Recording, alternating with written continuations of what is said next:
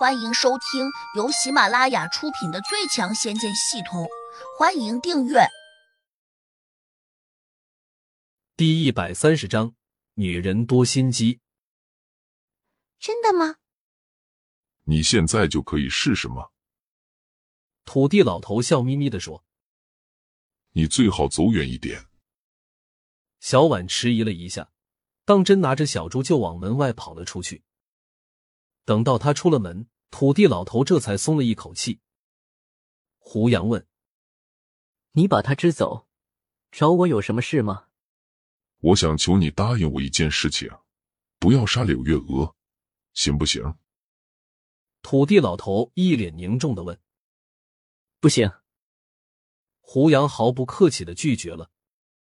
这又何必呢？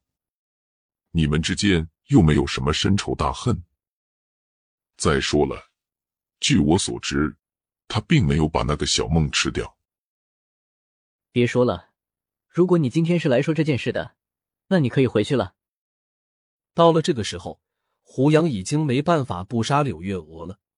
毕竟系统给了他一个任务，一旦完不成，不只是无法让功力加倍，有可能还会受到系统严厉的惩罚。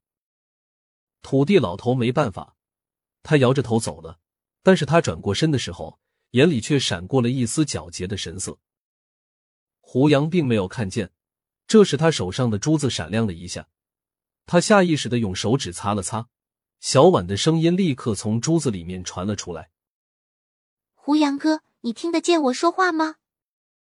胡杨有些惊讶，虽然早就料到土地老头制作的这个传送信息的小猪没有问题，听见了，小婉。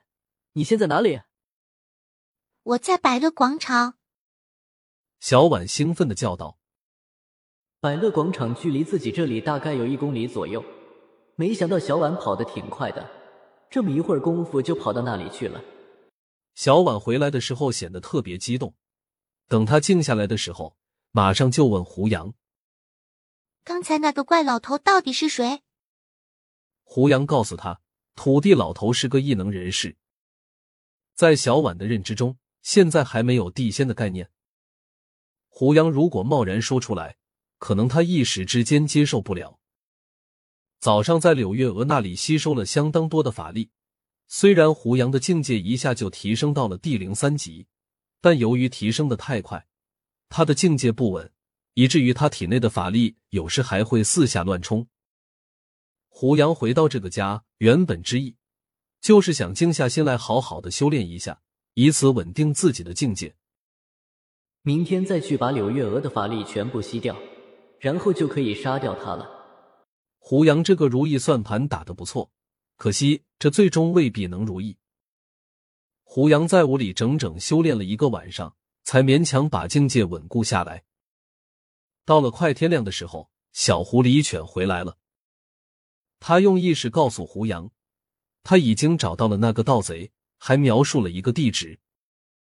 由于他不会说人话，只能用意念和胡杨做简单的交流，因此胡杨大致明白了他的意思，但却无法找到他说的那个地方。小狐狸犬又表达了一个意思，说他可以带胡杨去那里。谁知道胡杨还没有动身去找，李新梅就赶过来敲胡杨的门了。这时。天色才刚刚亮，有眉目了。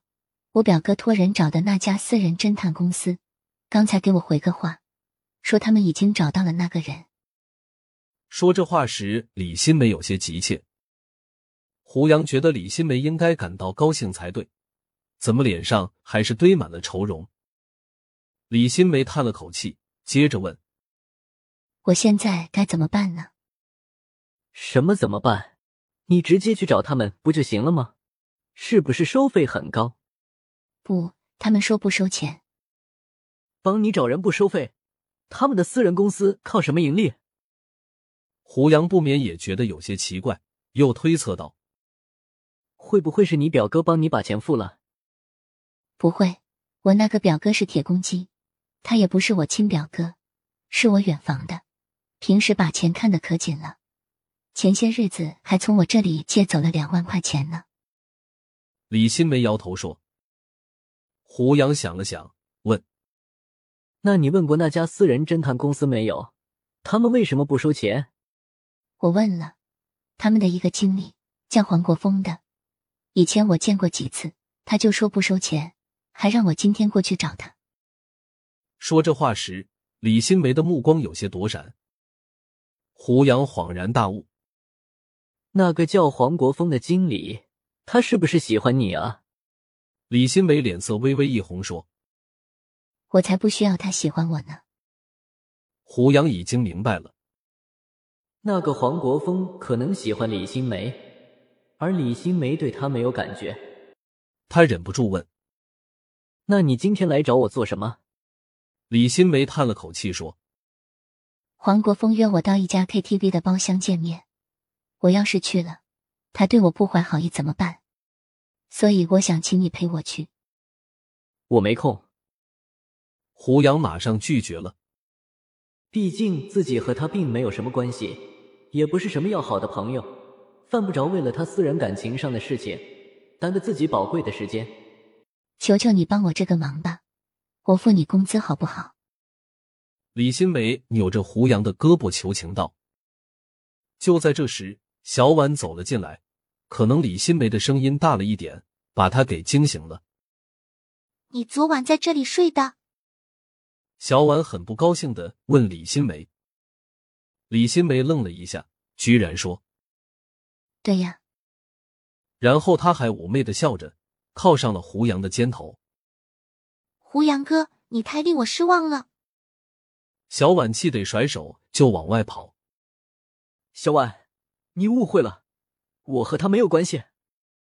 胡杨刚刚解释了一句，李新梅就大声的接过话说：“怎么没有关系？你不用澄清，我不需要你负责。”胡杨瞪着他，急道：“李新梅，你到底要做什么？”李新梅微微一笑说：“只要你帮我这个忙，我便不为难你。我还可以帮你到小婉那里去解释，说我们之间是清白的。”怎么样？如果你不答应，那以后我就天天到你家里来。胡杨并不怕他威胁自己，只是不想和他胡搅蛮缠，因此他决定陪李新梅到那个会所走一趟。但是胡杨又提了一个条件，他不跟着李新梅进包厢。毕竟李新梅只是猜测，万一那个叫黄国峰的对他并没有想法呢？让自己贸然去帮忙。岂不是多此一举？本集已播讲完毕，请订阅专辑，下集精彩继续。